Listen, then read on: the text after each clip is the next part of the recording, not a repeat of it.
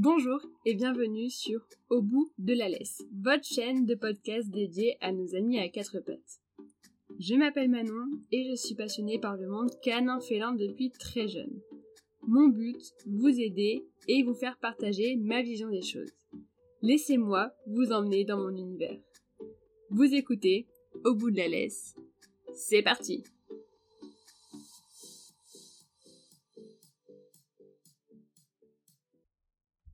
Bonjour à tous et bonjour à toutes. J'espère que vous allez bien. Aujourd'hui, on se retrouve pour un petit podcast assez spécial car j'ai une invitée, une petite guest qui vient nous parler euh, de la race du Podinco et d'une association pour qui elle est bénévole. Bonjour. Alors moi je m'appelle Léane, donc je suis déléguée euh, de l'association SOS Podinco Rescue. Euh, je suis aussi euh, maman de deux Podinco, un border collie, un chihuahua et un chat. je suis lithothérapeute pour les animaux et engagée depuis maintenant plus de 5 ans suite à ma première adoption avec l'association SOS Podinco Rescue et dans la cause des Podinco en Espagne. À la fin de l'épisode, on parlera peut-être un peu plus de tes deux Polinco qui sont euh, Phoebe et Nabouf. On va parler grossièrement de la race, euh, surtout du Polinco en général. Alors, à quel groupe appartient le Polinco alors le Podinco, c'est un chien qui, contrairement à ce qu'on croit souvent, est pas relié au groupe des lévriers, mais bien le groupe 5 qui est le groupe des Spitz et des primitifs, euh, malgré leur ressemblance physique et un standard très proche de celui des lévriers, pourquoi? Parce que ça fait partie des, races qu'on peut tracer euh, comme extrêmement anciennes, puisqu'ils descendent d'une entité qu'on appelle le Tessem, le chien de l'Égypte antique, dont on va trouver des gravures notamment sur euh, certains tombeaux et hiéroglyphes. Et donc, comme on sait que euh, c'est le descendant de ces chiens, comme le Sinerco d'Aletna, le chien du mhm. pharaon, et ben on arrive à les, à les classer du coup dans ce groupe de primitifs et pas de lévriers. Ok. Et comment ça s'est passé du coup? C'était des chiens qui sont arrivés par la Méditerranée? C'est ça, en fait, on estime, alors bien sûr c'est des suppositions historiques, mais effectivement quand le TSM a traversé la Méditerranée, en s'installant euh, du coup à Malte, ça a donné le chien du pharaon, en Sicile le Sinerco d'Aletna, et ensuite sur les îles euh, espagnoles, le Podenco des Canaries, d'Ibiza euh, et du coup portugais. Au niveau des Podenco, j'ai vu qu'il existait plusieurs types. Est-ce que c'est le mot qu'il faut employer? En fait, c'est une race, enfin c'est plusieurs races sous l'appellation Podenco. Euh, trois officiels qui sont reconnus par la, FCI. On va en avoir donc du coup le Podenco d'Ibiza, le Podenco des Canaries et le Podenco portugais avec trois gabarits. Euh, et deux types de poils pour cette race. En Espagne, on a d'autres types de podinco, mais qui sont pas reconnus par la FCI, et on va trouver effectivement une grande variété de gabarits, marquages, couleurs, euh, du poil dur, du poil, euh, du poil doux, des roux, des tricolores, des très grands blancs, des, tout, petits. Et donc du coup, euh, du coup, il y a effectivement une grande variété de podinco, mais aussi de caractères, donc euh, une race et des sous-races, si on pourrait dire ça comme ça. ça. On va pas globaliser dans tous les cas le podinco euh, en le mettant dans des petites cases, parce qu'il y a tellement de sortes en fait que ça va juste pas être possible et c'est vraiment pas le but. Alors du coup, le podinco, si j'ai bien compris, il y a plusieurs assos qui essayent de les sauver d'Espagne, c'est ça? Pour quelle raison au final? Donc en fait, il faut savoir que le podinco, comme le galgo, mais bon là on parle du podinco, en Espagne, sont des chiens qui sont utilisés pour une tradition de chasse. Ils sont élevés dans des conditions, euh, c'est de la maltraitance. Ils vont vivre emmurés les uns sur les autres, ne sortir que pour chasser. Pour les entraîner à chasser, ils sont tractés derrière des voitures, ils sont ah dans des manèges où on les fait courir. C'est vraiment euh, des chiens qui sont de l'acharnement. qui sont qui sont vraiment uniquement des outils. Ils n'ont pas le statut d'animal de compagnie en Espagne ce sont des outils de chasse. Et à la fin de la saison de la chasse il faut laver l'honneur du chasseur. Donc on va sacrifier en torturant les chiens qui ont mal chassé. Pour les plus chanceux on va les retrouver dans les fourrières ou errants mais il y a aussi énormément de ces chiens qui se retrouvent pendus les pattes au sol, jetés dans des fosses, brûlés à l'acide, où on leur tire des balles dans la mâchoire avant de les laisser errants. Euh, c'est vraiment euh, de la torture pure et dure, de la cruauté. Et donc, euh, il y a cette tradition qui persiste en Espagne et tout le monde ferme les yeux. Les lobbies de chasse sont très puissants, c'est un milieu qui est très fermé. Et donc, du coup, nous, on essaye de récupérer les loulous qu'on peut pour les faire adopter ailleurs qu'en Espagne, Mhm. puisque c'est très difficile de les faire adopter en Espagne où ils n'ont pas le statut d'animal de compagnie, les gens les adoptent très peu. Parce qu'en fait, c'est un podinco et que c'est la race qui fait qu'ils n'ont pas de statut au final, alors que toutes les autres races en Espagne auraient un statut d'animal de compagnie. Là, on est vraiment plus sur un outil, euh, un outil de chasse. Et du coup, je suppose qu'il doit y avoir plein d'élevage ou plein de trafic. Comment ça se passe? C'est vraiment de la reproduction entre chasseurs, c'est-à-dire qu'ils vont faire reproduire les chiens qui chassent bien, reproduction intensive, on va choisir effectivement les chiots qui leur plaisent et puis les autres seront tout simplement abandonnés ou tués. Donc c'est vraiment un trafic, euh, oui si on peut dire, enfin disons que c'est un milieu qui est très fermé entre Ouais. les chasseurs et ils s'arrangent entre eux pour produire un grand nombre de chiens puisque en général passé trois ans ils chassent plus assez bien donc ils s'en débarrassent donc il faut qu'il y ait quand même un turnover, renouvellement. ouais. ouais, voilà. Ah mon dieu. Et euh, après, au niveau des abandons, t'as plus d'abandons ou les chasseurs ils sont vraiment dans leur lobby et se disent qu'il faut vraiment tuer le chien pour euh, laver l'honneur? T'as t'as quand même des gens qui sont censés dans il y ce a milieu-là? de tout. Il y a de tout. C'est-à-dire qu'on va vraiment en avoir qui effectivement vont abandonner officiellement les chiens, donc les remettre à des associations, Mhm. euh, les placer en périra ou tout simplement les laisser errants. Une périra c'est une fourrière, c'est un mouroir hein, en Espagne. C'est-à-dire que C'est des globalement, box, ouais, et ils ont une voilà. durée de vie d'à peu près 7 jours avant Ah, de mon Dieu. finir euthanasiés.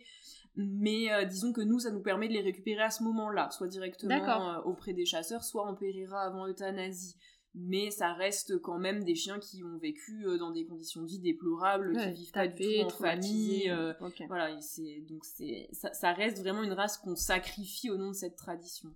Et après, c'est plus le principe que le chien a mal chassé et que à ce moment-là, on va le, on va le tuer, si je puis dire. En fait, on va laver l'honneur du chasseur. Alors après, c'est difficile à expliquer, mais si vraiment, pour avoir plus de détails, il y a Yo Galgo, qui est un documentaire avec une personne qui a pris le temps de s'immiscer dans ce milieu de chasse très Sans fermé, jugement, c'est ça? sans jugement, et de permettre de donner un regard sur pourquoi ils, ils le font, comment ils le font. ouais. Il y a vraiment une dimension pour eux d'honorer le chien en le faisant chasser pour ce pourquoi il est fait, etc. Donc c'est Ah, très particulier. C'est particulier, effectivement. Euh, ouais. Comme regard, euh, nous, on va avoir des chasseurs qui des fois nous pourrissent en nous disant euh, le podinco, les lévriers, ils sont faits pour la chasse. Quand vous les mettez dans les maisons, vous les déshonorez. Enfin voilà, il y a vraiment un regard qui est très particulier, une vraie tradition un peu archaïque autour du chien.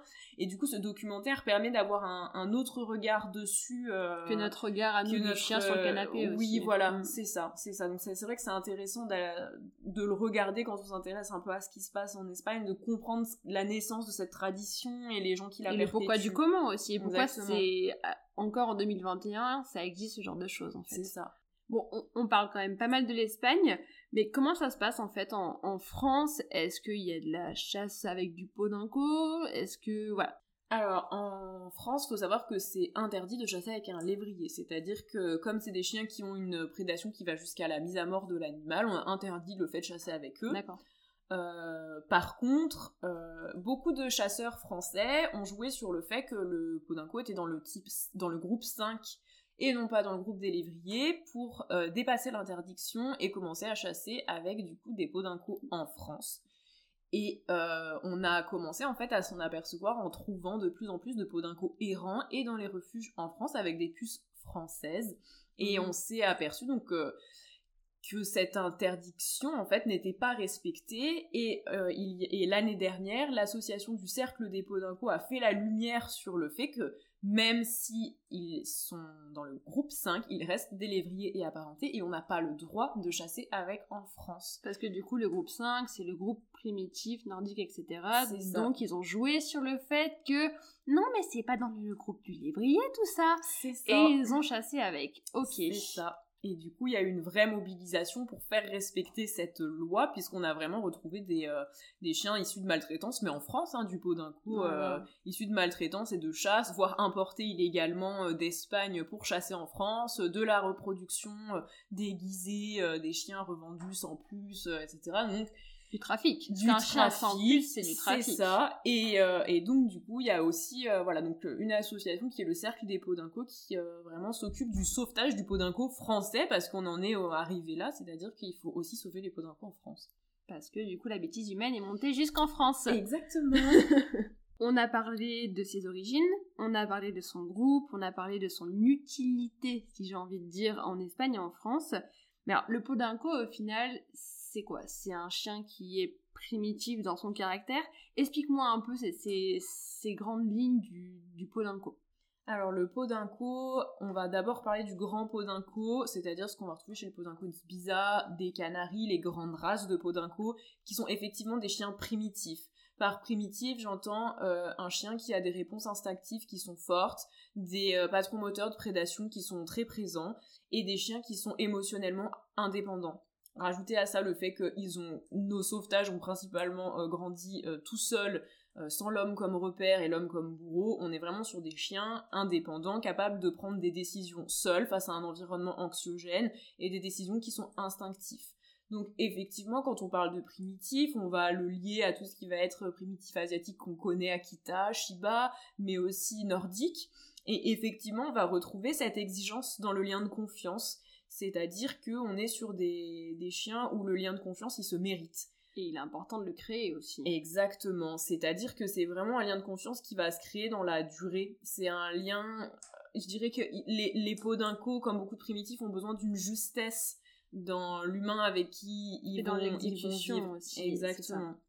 Ils ont besoin qu'on soit juste, ils ont besoin de patience, ils ont besoin de cohérence. De stabilité. De, exactement, de stabilité et de constance. Et donc, euh, voilà, c'est vraiment des chiens qui fassent, je dirais, une problématique. Leur premier instinct, leur première réponse émotionnelle sera pas de se fier à l'homme ou de faire plaisir à une demande humaine. Et ça, il faut en prendre conscience un chien de berger. Exactement. c'est pas un chien de berger avec l'envie de bien faire du chien de berger. C'est des chiens qui sont euh, très indépendants euh, et très liés à leur environnement, très sensibles à leur environnement. Donc voilà, je dirais que pour le lien à l'humain, c'est vrai, c'est des chiens dont il faut mériter la confiance, prendre le temps de créer ce lien, pas être pressé et être très stable. C'est important d'être un, peu un maître Jedi euh, pour gagner la confiance de son de son podinco. Mais une fois que, je dirais qu'une fois on a créé vraiment ce lien, il y a de très belles choses qui se passent. C'est des chiens qui sont attentifs, très fins dans leur observation de leur humain, dans leur observation de leur environnement.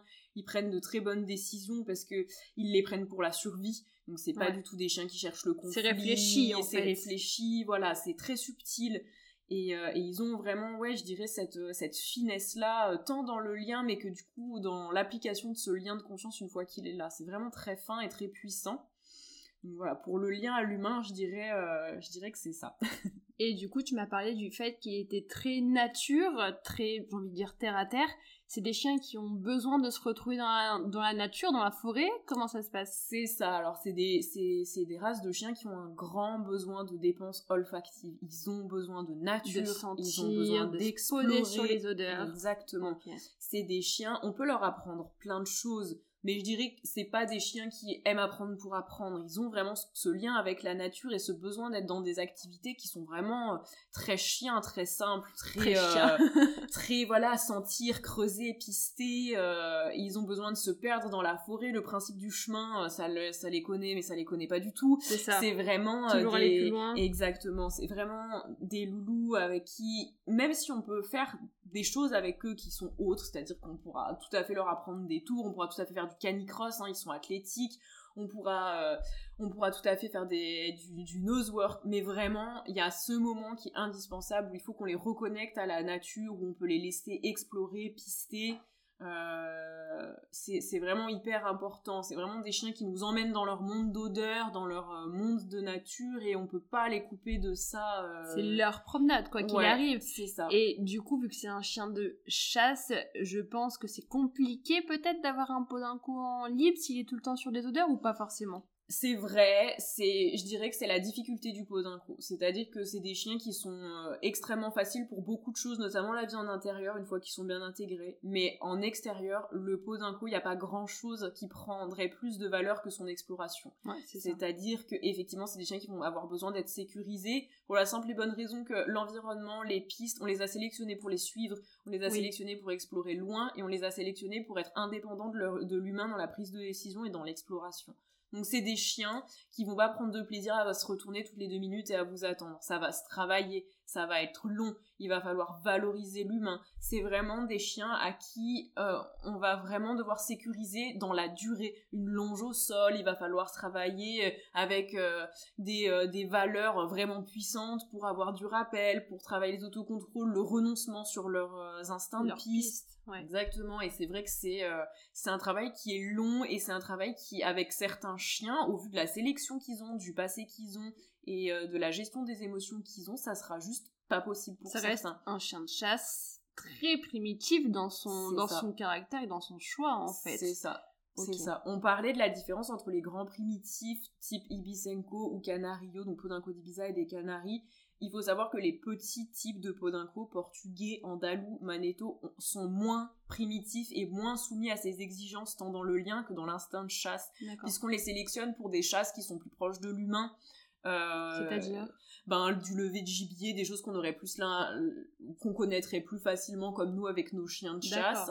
Euh, mais euh, du coup, le lien de confiance est plus facile à obtenir avec ces petites races. Et c'est souvent des chiens qu'on va conseiller pour les premières adoptions. Ah, ils sont moins primitifs, ils vont créer plus facilement du lien, avec l'humain et vont plus et vont être plus facilement conditionnables effectivement à, avoir une confiance avec l'humain, une confiance en l'humain et euh, certains automatismes effectivement au renoncement euh, sur l'instinct de chasse. sa piste. Mm. Et du coup, tu, nous as expliqué que le petit Podinco, il chassait, enfin, il te levait du gibier. Qu'est-ce qui fait le grand, il chasse quoi au final? L'origine de la chasse au galgo, c'est des chiens qu'on lâche sur des immenses terrains broussailleux avec du gibier dedans et on les laisse chasser en meute jusqu'à ce qu'ils tuent et rapportent le gibier. Galgo et Podinco, du mm. coup. Donc c'est du gros gros gibier. Pas forcément, ça peut être du lapin. Le tout c'est que vraiment ils soient entêtés en fait dans leur mission de chasse et qu'ils rapportent à la fin. Et, qui rapportent, c'est le plus important pour le chasseur. Ça. Et après, on parle beaucoup d'extérieur, mais à l'intérieur, qu'est-ce que ça donne un podinco Ça bouge dans tous les sens, ça veut attraper la moindre mouche? Explique-moi. Alors là, c'est là qu'on retrouve bien le lévrier chez le podinco, effectivement, et c'est ce que j'aime beaucoup chez cette race, c'est que c'est des chiens qui sont très vifs à l'extérieur, mais qui sont calme au possible à l'intérieur. À partir du moment où ses besoins sont comblés, c'est-à-dire que son besoin de dépense euh, est respecté, que physique et mental. et mental sont respectés, c'est des chiens qui aiment leur confort. Nous, ce qu'on adore à l'association, c'est que quand on a des arrivées, les chiens n'ont jamais mis les pieds dans une maison. Hein mais quand ils sont récupérés par leurs adoptants, le premier truc qu'ils trouvent, c'est le canapé. c'est des chiens qui adorent leur confort, c'est des chiens qui n'aiment pas trop la pluie, pas trop le froid, pas trop sortir trop tôt, pas trop sortir trop tard. c'est vraiment des loulous euh, qui sont très chats à la maison, c'est pas des chiens qui aboient, c'est des chiens qui aiment bien euh, se rouler dans un plaid au coin du feu et euh, ça. en fait des chiens discrets et adaptés à une vie d'intérieur vraiment. Prendre le soleil attendre que l'humain se lève à 10 heures. Exactement. C'est des chiens avec qui on peut faire la grasse matinée des journées plaid devant la télé c'est des chiens qui aiment le soleil c'est des petits tournesols hein, ils se déplacent en fonction du soleil dans la maison c'est euh, voilà ils ont ce côté là qui est très euh, très doux très chat à la maison. Alors bien sûr le calme chez un chien ça s'apprend on est bien d'accord que la vie en maison pour un chien, ça s'apprend aussi, mais une fois qu'ils sont euh, vraiment chez eux, bien intégrés, c'est des chiens où on n'a aucun mal à obtenir du calme euh, dès qu'ils ont un espace un peu confortable pour eux. Ils sont très chauchottes, vous couchez pas un peu d'un coup par terre, un peu d'un coup, ça se couche pas de carrelage. sur un canapé, un gros panier et dans un plaid mais du coup ça leur donne euh, vraiment cette facilité là quand on est quelqu'un qui aime à la fois être dehors mais qui apprécie aussi le calme et son casanier du exactement c'est le bon compromis. C'est pas des chiens qui nous sortent sous la pluie vraiment c'est plus nous qui les sortons sous la pluie. Mais du coup voilà c'est le bon le bon compromis pour ça. Et au niveau j'ai envie de dire cohabitation dans une maison, est-ce que je peux avoir un hamster ou un chat sans craindre pour la vie de mon petit protégé ou pas du tout?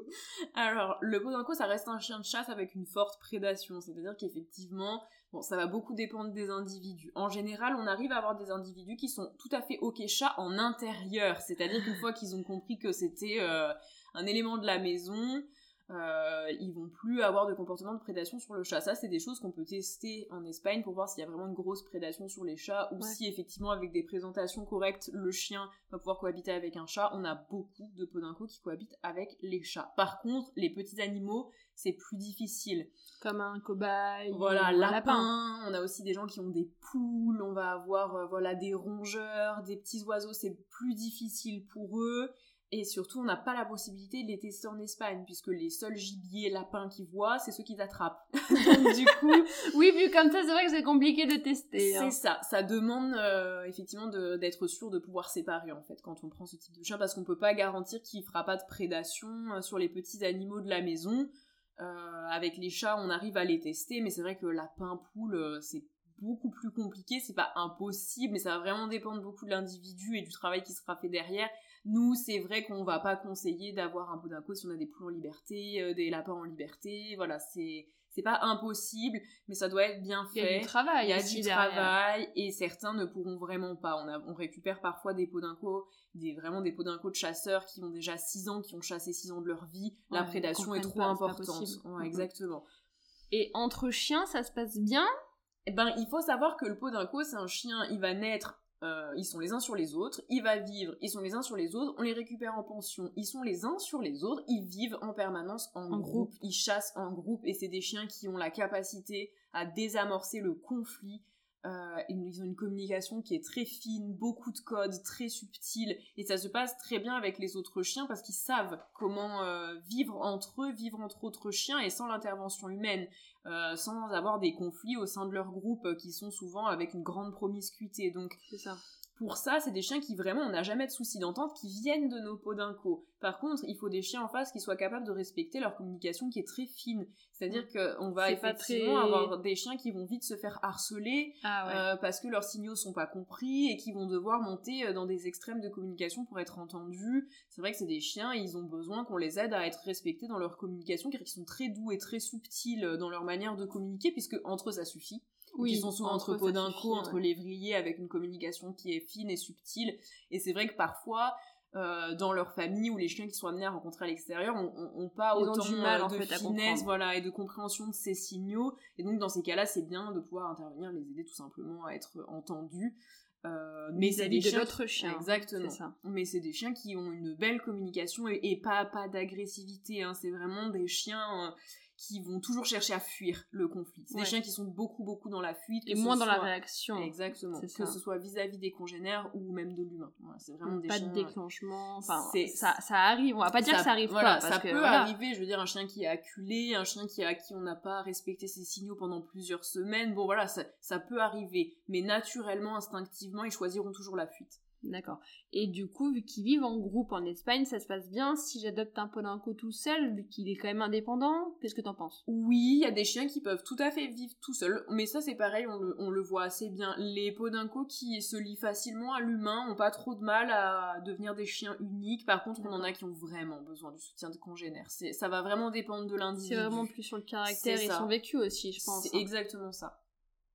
On a aussi parlé de la race du galgo. Euh, moi, je, vois pas trop la différence. Est-ce que tu peux nous expliquer, du coup, ces deux chiens qui chassent ensemble en Espagne ou c'est vraiment des meutes de galgo ou de podinco Comment ça se passe? C'est vraiment quoi la, différence entre ces deux races? Alors, le galgo, pour le coup, c'est vraiment un lévrier. C'est le lévrier espagnol. Ils ont la même histoire, ils vivent la même chose. Euh, alors, ensuite, en Espagne, il y en a qui vont préférer le galgo, certains le podinco, il y en a qui ont des meutes des deux. D'accord. Euh, il y a vrai, on trouve de tout le galgo, euh, c'est la même histoire. Ils sont plus médiatisés et plus faciles à faire adopter que les podinco parce que c'est des lévriers. C'est-à-dire mhm. qu'on connaît cette race, on reconnaît le lévrier, on reconnaît la morphologie, on reconnaît le caractère. Et c'est vrai que euh, dans cette grande histoire du chien maltraité en Espagne pour la chasse, euh, voilà, c'est vraiment les deux, les, les, deux lévriers auxquels on pense le plus, Galgo et Podinco. Alors, avant de venir te voir, quand même, je me suis un petit peu renseignée. Donc, je mens un petit peu. Euh, j'ai vu que le Polanco avait quand même mauvaise réputation, que ça soit sur les réseaux ou même dans, les, dans mœurs, j'ai envie de dire, surtout en, France. On considère comme un chien plus compliqué que le galgo. Comment ça se fait? Alors, effectivement, le, galgo, déjà, est beaucoup plus représenté, puisque physiquement, comme on le connaît, il est plus facile à faire adopter. Les gens vont plus facilement se tourner vers euh, le galgo. Il y a eu aussi un gros effet de mode. Et il faut savoir que le galgo, c'est un chien qui, euh, comme beaucoup de lévriers, est plus inhibé, plus calme, avec une plus grande timidité. Euh, ils sont très chats, peut-être un peu plus élitistes aussi avec les congénères. Et donc, du coup, effectivement, on a des individus avec un caractère qui, sur le moment, semble plus posé, plus posé moins intense, peut-être que le côté du le côté du pas primitif et plus lévrier joue dans la balance. mais malheureusement, c'est aussi, on, joue sur un chien inhibé euh, pour le placer sous le couvert d'un chien calme et il y a aussi beaucoup de retours de galgo à cause final, de ça. ça, ça, se désinhibe par la suite, ça prend confiance et on retrouve et là, le côté on va lévrier. le côté lévrier, le côté chasseur, le côté mhm. prédation. Le podinco, c'est un chien qui est, qui est vraiment très entier, c'est un chien qui peut être très vif, qui, peut, qui est très fun aussi. Euh, c'est un chien qui s'entend très bien avec euh, les autres chiens, qui est joueur, c'est un chien qui est est plus expressif et donc ça fait peur à certains. Euh, effectivement ce côté euh, expressif euh, du extraverti extraverti sur certains points effectivement. Et c'est vrai que du coup on a eu je dirais cette réputation du galgo qui est plus facile et introverti alors qu'il est plus introverti et plus inhibé que le podinco je dirais que l'adaptation du galgo est un peu plus délicates et longues. C'est vraiment des chiens sensibles, des chiens qui sont plus à l'aise entre eux. C'est comme le lévrier. Hein. Le lévrier, c'est un chien qui est à l'aise avec d'autres lévriers. C'est très élitiste comme type de chien. D'accord. Euh, même s'ils s'entendent avec leurs congénères, vous, vous les verrez jamais aussi désinhibés qu'entre lévriers. C'est ça, ils vont vraiment plus se comprendre entre eux et moins avec un, des chiens de berger ou autre. Exactement, alors que le podinco est plus polyvalent euh, par rapport à ça. Mais moins élitiste. Exactement, mm. mais c'est vrai que ça peut... Euh, c'est ce qui a participé à cette mauvaise réputation, entre guillemets. On l'a dit chasseur, on l'a dit destructeur, on l'a dit fugueur. c'est pas le cas. C'est simplement des chiens qui sont entiers, francs et, et qui et je dirais qu'ils demandent une certaine rigueur. Ils se montrent eux-mêmes, en fait, ils ne se cachent pas. Ils ont besoin d'être aussi compris pour ce qu'ils sont. Mais euh, du coup, voilà, c'est pour ça que euh, souvent les gens pensent que le galgo est plus facile que le podinco. Pour moi, c'est surtout une histoire d'inhibition à un instant T, et ce sur quoi jouent aussi certaines associations pour placer. Pour placer plus rapidement les galgos que les podinco. C'est ça. Après, effectivement, je pense que c'est quand même important de ne pas se voiler la face. Le podinco reste un primitif, surtout chez les grandes races qui sont effectivement euh, qui ont, quand, qui, ont, quand même une complexité euh, sur le lien de confiance qui va être peut-être moins présente chez le galgo même si ça reste des chiens qui sont proches au niveau euh, des patrons moteurs de prédation ça reste des lévriers de chasse et qui ont vécu la même histoire et la même sélection aussi. De chasse. Maintenant qu'on a fait la différence vraiment entre le galgo et le podinco au niveau santé, c'est des chiens qui sont du coup plus fragiles, c'est des chiens qui sont peut-être au contraire hein, plus robustes vu que ce sont des chiens primitifs. Euh, qu'est-ce que tu peux m'en dire au final? Niveau santé, c'est une race. Alors c'est un petit peu horrible de dire ça, mais en fait euh, c'est vraiment une race. C'est la sélection naturelle la plus brute et la plus dure, c'est-à-dire que ne survivent et ne peuvent survivre que les individus les plus robustes. Donc effectivement, on va avoir des. Il n'y a pas de tard génétique lié à la race. Vu qu'il n'y a pas eu de sélection. Il n'y a pas de sélection hmm. euh, sur un standard. Il y a une sélection sur de la robustesse et de la pure survie. Donc ne reste que les plus effectivement que les plus costauds pour ça, c'est des chiens avec réellement euh, un bon système immunitaire, c'est des chiens qui n'ont pas de problème de dysplasie, c'est des chiens où vraiment on a très très très, peu, de retours. voilà, très peu de maladies vraiment liées à la race ou qui seraient génétiques. Oui, qui seraient euh, génétiques, parce que après tout ce qu'ils ont vécu derrière... C'est ça. Génétiquement, c'est des chiens avec une bonne santé, c'est des chiens qui ont la particularité d'avoir une résistance immunitaire à la leishmaniose qui est présente en Espagne. La leishmaniose qui est une maladie du coup apportée par un phlébotome, c'est ça C'est ça? Et donc euh, c'est une maladie qui en France fait très peur puisqu'elle tue beaucoup très vite de nos chiens qu'on a l'habitude de croiser en France. Mais le podinco, le lévrier espagnol, a l'avantage d'avoir développé un système immunitaire euh, fort par rapport à cette mm, maladie mm, mm. qu'on arrive à stabiliser et à rendre dormante. C'est des chiens du coup qui vont avoir la chance de pas la développer et ils vont pas en mourir. Et on a même des chiens euh, une fois que leur leishmaniose est stabilisée et euh, sous traitement, qui la font complètement disparaître. Qui deviennent porteurs sains Qui deviennent porteurs sains, voire même qui la font disparaître. On arrive à des taux négatifs, ouais, vraiment. Euh, donc c'est vrai que ça, des fois ça fait toujours un peu peur d'adopter un chien espagnol parce qu'on voit qu'il y a la présence de maladies méditerranéennes, etc. On est vraiment sur des chiens robustes, même face à ce type de même maladie. face à la leishmaniose. Exactement, avec lesquels ils sont en contact. Et nous, on n'a pas de chien qu'on placerait qui mourrait de la leishmaniose, même s'ils peuvent la déclarer très tard. C'est une ah, maladie. Parce que tu peux avoir la maladie qui se déclare des années plus tard? C'est ça. La leishmaniose, ça peut rester indétectable pendant 7 ans. 7 ans Quand tu as. Mais donc, du coup, si tu vas faire un voyage dans le sud et que tu reviens avec ton chien, il peut avoir aussi chopé la leishmaniose dans le sud et ah, la laisser indétectable pendant 7 ans. Donc, eux, c'est pareil. Comme ils sont dans une région où elle est présente, ils peuvent l'avoir et l'avoir indétectable pendant 7 ans. Mais on sait que c'est des chiens, s'ils la déclarent, on a très largement le temps de la stabiliser, les mettre sous un traitement qui permet que la maladie reste inactive et ensuite laisser leur immunité faire le reste. Donc c'est vraiment pour ça, il y a une belle résistance. Donc au niveau santé, ils sont quand même, euh, euh, assez robustes. Par contre, effectivement, bah, c'est des chiens qui ont subi des mauvais traitements qui ont été tapés, traînés, exactement, mal nourris, même pas nourris, j'ai envie de dire. Très mal nourris, on va avoir du coup des chiens qui, évidemment, la croissance euh, articulaire n'est pas respectée. Hein. on, on, essaye de les muscler rapidement, on les fait courir à outrance, on respecte pas du tout le fait d'avoir euh, un chien qui va vivre longtemps, donc euh, on le veut rapide et on le veut rapide vite. Tout de suite. Exactement. Donc on va effectivement avoir des loups, et puis c'est pareil, hein, ils vivent à la tâche ils sont sur des, des sols qui sont durs, ils sont pas couchés correctement, ils sont voilà, c'est bétonné dans le meilleur des cas. Exactement, c'est vraiment pas du tout des chiens qu'on a dont on a pris soin et effectivement, du fait de ces mauvais traitements, on va pouvoir avoir des soucis euh, moi, j'ai par exemple ma chienne que j'ai récupérée, donc stérilisée tardivement puisque je l'ai adoptée à 7 ans. Phoebe Phoebe, qui euh, m'a déclaré des tumeurs mammaires forcément. Euh, Elle était reproductrice, c'est ça? On sait pas, je ne pense pas, mais l'accumulation des chaleurs, une stérilisation tardive et un mauvais cadre de vie, mauvaise alimentation ont fait qu'elle a fait, elle a déclaré des, euh, des tumeurs mammaires, donc on a dû opérer. Il y a aussi le fait que les coups qu'elle a reçus au visage, parce qu'elle a des cicatrices sur le visage, elle s'est fait taper, ont décollé son cristallin dans l'œil, donc j'ai dû la faire opérer pour retirer ce cristallin qui tombait. Elle a perdu la vue de cet œil. On a voilà on a des cales osseux, on a effectivement des articulations qui se sont ressoudées sur des vieilles fractures. Oh, on a, voilà, donc c'est des chiens. Euh, bon, aujourd'hui, elle a 12 ans et elle va bien, hein, mais effectivement, il y a eu des frais, euh, il y a un vécu, il y a un corps qui a subi, qui porte les traces euh, exactement du passé, du passé de maltraitance. Et ça, il faut quand même en avoir conscience. Malgré leur robustesse naturelle, c'est des chiens qui ont, qui ont souffert de mauvais traitements, mm. et ça, ça a un impact effectivement sur leur corps quand on les récupère.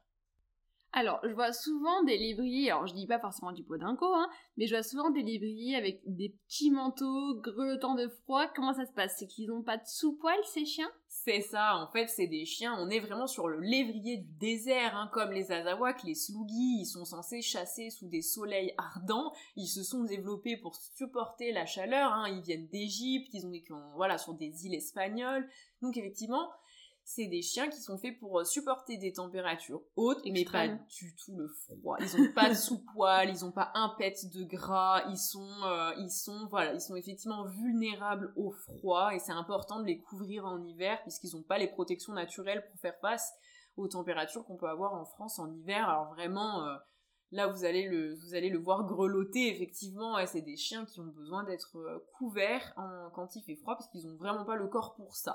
Et qu'est-ce qu'on appelle froid, du coup? C'est en dessous de 5 degrés donc... Ça dépend de la résistance du chien. Il y en a des, des beaucoup plus frileux que d'autres. Et puis, certains vont se contenter de petites polaires quand d'autres vont avoir vraiment besoin d'être emmitouflés. Certains ont juste besoin de colle quand d'autres ont vraiment besoin d'aller jusqu'à, jusqu'aux oreilles. Euh, et jusqu'à la pointe du bas du dos, le ventre, parce qu'ils ont froid. Jusqu'à la queue Exactement. Et c'est vrai que voilà, ça va dépendre du chien, de sa résistance au froid, mais euh, mais globalement, il y a une période quand même dans l'année où ils ont tous besoin d'avoir au ils moins. Ils ont tous besoin d'un petit manteau. Et puis je pense que quand ils arrivent d'Espagne ou peut-être du sud de l'Espagne et qu'ils arrivent en France, ça va leur faire quand même bizarre. Donc à prévoir un petit manteau si vous souhaitez adopter un pot d'un coup ou un lévrier.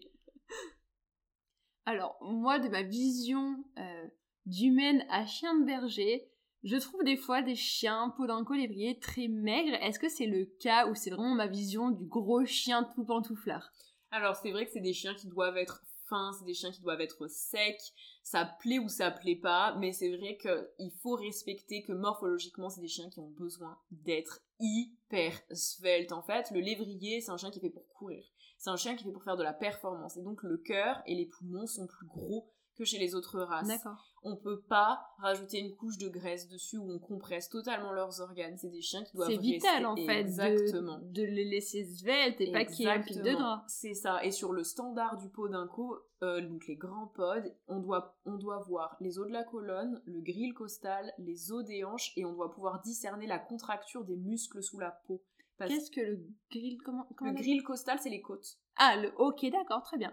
Les os des côtes, on doit pouvoir les discerner sous la peau. C'est des chiens qui doivent avoir cet aspect. Alors, ça fait ça rebute certaines personnes. Squelettique. Mais en fait, euh, ils sont surtout très musclés. C'est des chiens qui, du coup, au lieu de produire de la graisse, vont produire beaucoup de muscles. Très développés. Exactement. Donc la musculature doit être développée. Un chien qui ne développerait pas de musculature, effectivement, pourrait être malnutri.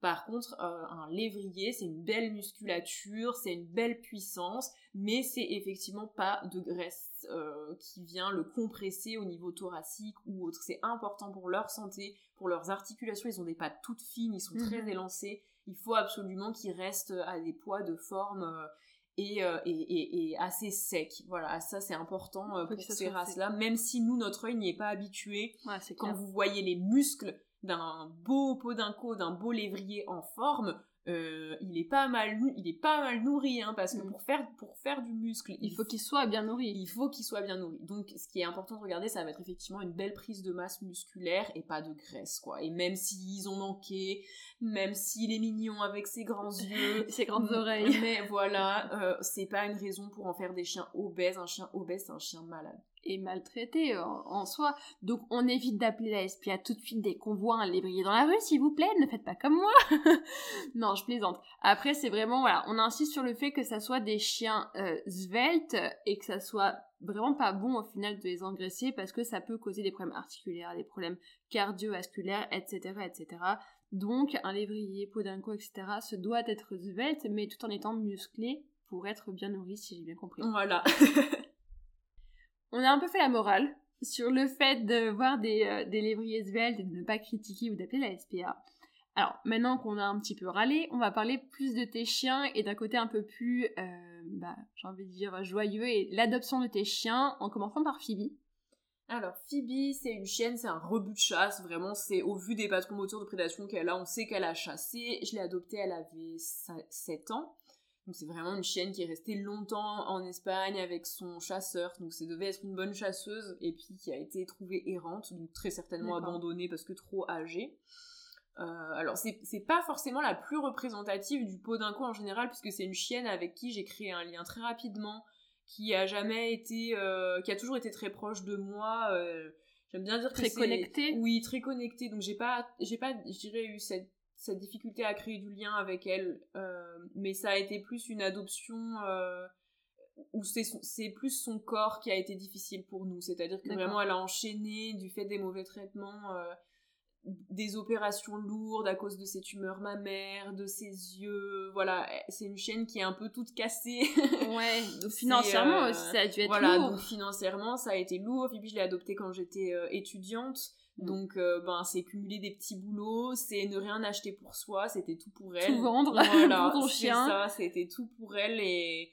Mais aujourd'hui, voilà, une, ça fait 5 ans maintenant, c'est une chienne qui a 12 ans et euh, qui, euh, qui va bien, voilà, qui n'a pas de gros problèmes de santé aujourd'hui, une fois qu'on a une fois qu'elle est bien traitée au final. C'est ça, le changement mm, d'alimentation, le fait qu'on ait pris le temps bah, de faire des détartrages, d'enlever les tumeurs, de lui donner un cadre de vie sain, euh, qu'on s'est occupé de son œil, etc. Bon bah ça va, ça va mieux, mais effectivement c'est une louloute. Euh, là autant, euh, c'est vrai qu'on a toujours des surprises dans l'adoption, soit au niveau du caractère, là c'était plus la santé, c'était plus ça. Plus... Ah, bah, au final, il y a des petits soucis derrière. C'est ça, c'est. En soi, une adoption, il faut qu'elle soit réfléchie. Il faut que derrière on puisse s'engager. Même si on adopte un chien, je ne sais pas, à 100, 200 ou 300 euros, mm. ou qu'on achète un chien à 3000 euros dans un élevage, il faut pouvoir suivre derrière pour qu'il puisse être bah, traité comme il faut il y a toujours des problèmes. Il faut pas se dire que du coup, ah mais j'ai pris un élevage, il n'y aura pas de souci. C'est faux. J'ai pris une adoption, le chien il est robuste, il vient d'Espagne. C'est faux. Donc dites-vous que si on veut bien traiter un chien, il faut bien le nourrir, pouvoir l'emmener au veto quand on veut. C'est aussi hyper important. Exactement. Après Phoebe, tu as adopté du coup Naboo, c'est ça? C'est ça. Naboo, euh, Naboo qui a maintenant 4 ans. Alors Naboo, lui c'est tout l'inverse, c'est vraiment un chien au niveau de sa santé, j'ai pas eu de soucis depuis que je l'ai. Euh, mhm. Donc il est arrivé 2 ans après Phoebe. Il avait quel âge quand tu l'as adopté? 18 mois. 18 mois. Et alors Naboo, euh, niveau physique, RAS. Mais alors par contre pour le coup là j'étais vraiment dans le sauvetage, le côté du chien traumatique. Ouais, le côté vraiment dur avec un chien difficile en fait euh, je l'ai récupéré. Euh, on m'avait menti sur son âge, sa ah. taille et son caractère. Enfin, menti. Est-ce que c'est l'association qui n'avait pas les bonnes infos? Parce que c'est vrai que c'est toujours difficile, parfois, les échanges avec euh, l'Espagne. Est-ce que c'était une volonté pour placer ce chien? Je sais pas, je saurais pas dire. Je veux pas blâmer l'association, mais le fait est, c'est que je me suis retrouvée avec un chien plus jeune, plus grand et bien plus marqué que ce, à quoi je m'attendais. en fait. Et je me suis retrouvée avec ce chien placé en appartement centre-ville de Grenoble.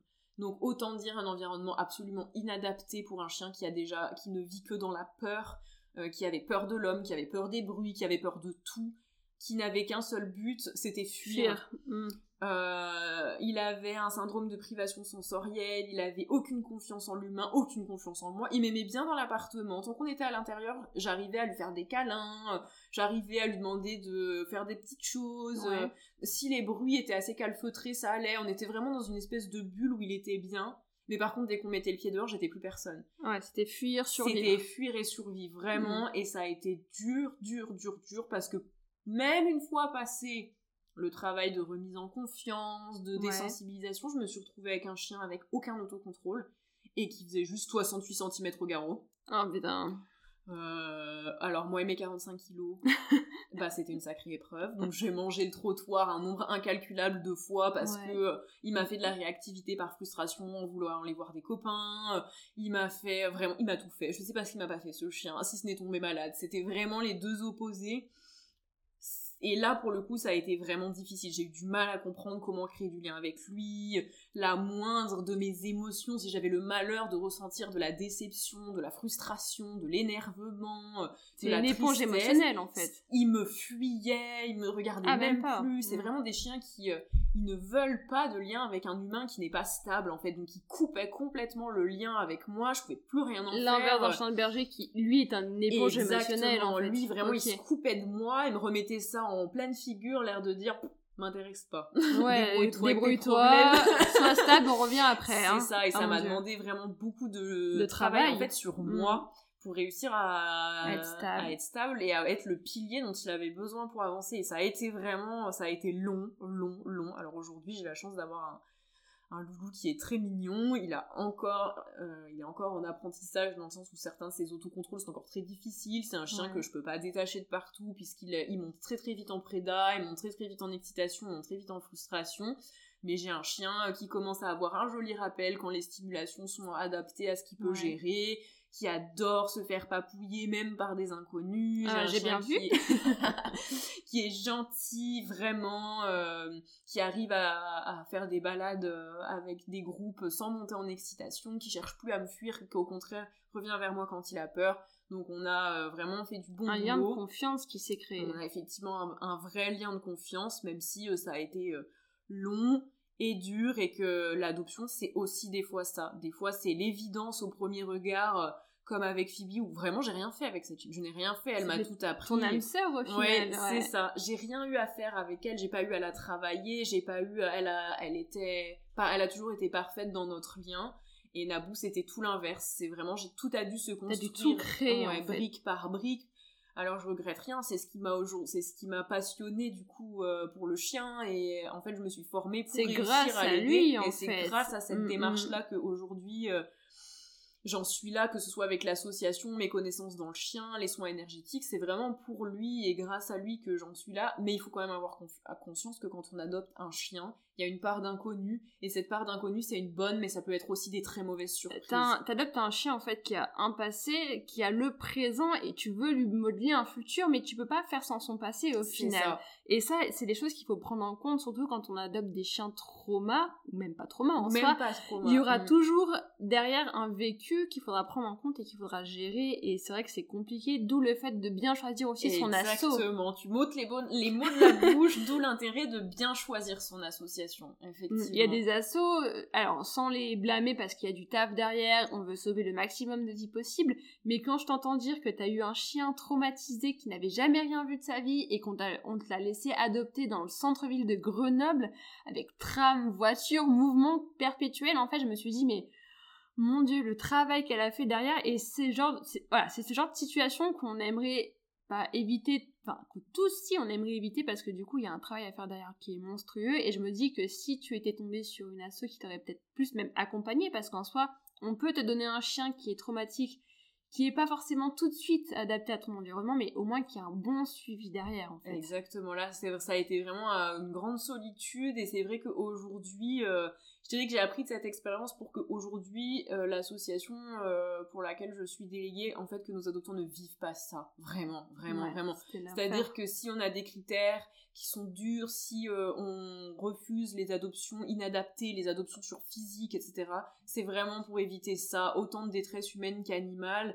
Et je pense que c'est aussi important de choisir une association dans laquelle il y a un suivi éducatif, que les délégués connaissent la race, connaissent le comportement canin et soient capables de guider face aux différentes problématiques qu'on peut rencontrer parce que moi j'ai été dans une solitude. Et puis en plus mm. à l'époque ça n'existait pas euh, les programmes d'éducation pour bosser le focus en positif. On était en plein dans la transition où commençait à être l'éducation mm. positive. C'était il y avait encore quasiment que du tradit partout. Et moi je me retrouvais avec mon chien trauma puis on me dit euh, t'es pas assez dur t'es pas assez dur. Ton chien a été tabassé pendant deux ans et euh... Enfin voilà, c'est vraiment euh, et aujourd'hui, je pense que c'est important de trouver des alliés dans son projet d'adoption, des alliés euh, des alliés costauds en fait, et qui savent ce qu'ils font, qui puissent te guider et t'épauler parce que je suppose que t'as dû passer par des moments de doute ultime. Ah bah j'ai pleuré pendant euh, deux ans. Ce chien, ça a été. je sais, est-ce que j'aurai les épaules? Est-ce que c'est pas une autre famille qu'il lui faut? Est-ce que on, passe par tous les étapes et j'ai été vraiment toute seule dans tout ça. Euh, alors j'ai eu la chance d'avoir des amis dans le chien qui m'ont donné des pistes de réflexion qui m'ont donné des clés qui m'ont poussé à me remettre en question. Euh, voilà il y a, des gens qui m'ont aidé avec ça. Mm, mm. mais je dirais que c'était pas ça venait pas des associations ça venait pas euh, du monde du milieu associatif qui c'était vraiment des aides extérieures et qui heureusement ont été là mais aujourd'hui mais je pense que c'est important que ça, ça, puisse venir de l'association qui place le chien. Pour moi c'est important c'est bah même indispensable que ce ne soit pas juste un relais entre un chien en Espagne et la, et la France. Ça doit vraiment euh, ça doit être des gens sur qui on, à qui on peut poser des questions qui savent de quoi qui connaissent le chien et qui ont des connaissances à jour oui, il y a ça aussi. Voilà, et qui, euh, qui connaissent les races, qui connaissent les problématiques que peuvent rencontrer. De la race, ouais, c'est ça. Exactement. Mm, mm. Voilà, pour moi, ça c'est important. Euh. Tu penses que du coup, c'est vraiment grâce à ça que tu es devenue lithothérapeute pour, euh, ou pas. En tout cas, c'est ce qui m'a fait rentrer dans le, dans le milieu du chien. Voilà, c'est vraiment ça. La lithothérapie, ça s'est amené en parallèle et puis tout s'est relié un jour. Mais effectivement, c'est ce qui m'a fait rentrer dans le chien. C'est ce qui m'a passionné. C'était trouver des solutions pour ce, pour ce loulou et j'ai appris plein de choses. C'est, euh, et, et, du coup, avec du, les, cette mouvance du respect du chien, de l'éducation positive, mm. de, de comprendre les origines de leur comportement du comment exactement. mm, mm. et ne pas agir sur euh, ne pas agir sur une conséquence mais travailler les origines du voilà créer un cadre de confiance et en fait étudier le lien humain animal. C'est très intéressant avec le quand on a un primitif c'est que vraiment quelles émotions impactent mon chien de quelle manière. Et c'est ça qui m'a finalement guidé petit à petit à travailler au niveau énergétique avec les animaux et les gens et comprendre les liens qui se forment euh, entre, euh, entre dans leur être ouais, exactement dans, un tout et euh, qu'est-ce qui marche pourquoi ça marche pas voilà mais vraiment important quand on adopte un peu d'un coup choisissez bien une bonne, bonne asso qui saura vous guider vous donner de la doc vous donner de l'info voilà, c'est important. Ça, je pense qu'on en parlera peut-être une prochaine fois. Voilà. Si tu veux bien venir avec moi une prochaine fois. on parle vraiment très très court de l'association pour qui tu es bénévole. Cette association, c'est du coup SOS Podenco Rescue, c'est ça, ça SOS Podenco Rescue, donc c'est une association qui est espagnole de base, donc euh, notre présidente est espagnole. Nos chiens sont en Espagne dans des pensions sécurisées. C'est des pensions qu'on paye, c'est les mêmes où les gens laissent leurs chiens pendant les vacances, donc ils sont en sécurité, c'est pas des refuges, c'est vraiment des pensions où ils sont chouchoutés, ça reste des pensions. Euh, c'est pas une vie à la maison. On a quelques familles d'accueil pour les traumas, les âgés et les invisibles, mais globalement, la plupart sont en pension en Espagne. Euh, c'est une association qui ne bénéficie d'aucune subvention. On n'existe qu'avec les dons qu'on nous fait. Les dons, les, les, les comment s'appelle, les événements. Voilà que nous on peut mettre en place, mais c'est vraiment tout ce qui nous permet de sauver les animaux, c'est les dons qu'on nous fait. On n'a aucune, voilà, on n'a aucune subvention. On est trois délégués en France, deux délégués belges, une déléguée anglaise. C'est là où on place principalement nos loulous. On peut placer partout en France et en Belgique, puisqu'on a après des bénévoles qui nous aident pour les relais d'adoption un peu partout. Et, euh, euh, et c'est j'ose croire une, une, association en tout cas qui veut bien faire les choses, qui se met à jour dans ce qu'elle sait et qui, euh, et qui accompagne. Moi j'aime dire qu'on est une grande famille et c'est vrai. on, s'entend bien avec nos adoptants, on a des, des, échanges qui sont très positifs, on a des Mhm. nouvelles régulièrement, on est une grande famille de gaga, on peut compter les uns sur les autres, et ça, je pense que c'est aussi important. euh, C'est hyper important Voilà. même, tu veux dire. Mm. Ok. Eh ben, si tu le veux bien, on se rejoindra dans un prochain podcast sur l'association pour qui tu es bénévole. Avec plaisir. Et sur ce, j'espère que ça vous aura plu. On se dit à très vite. Salut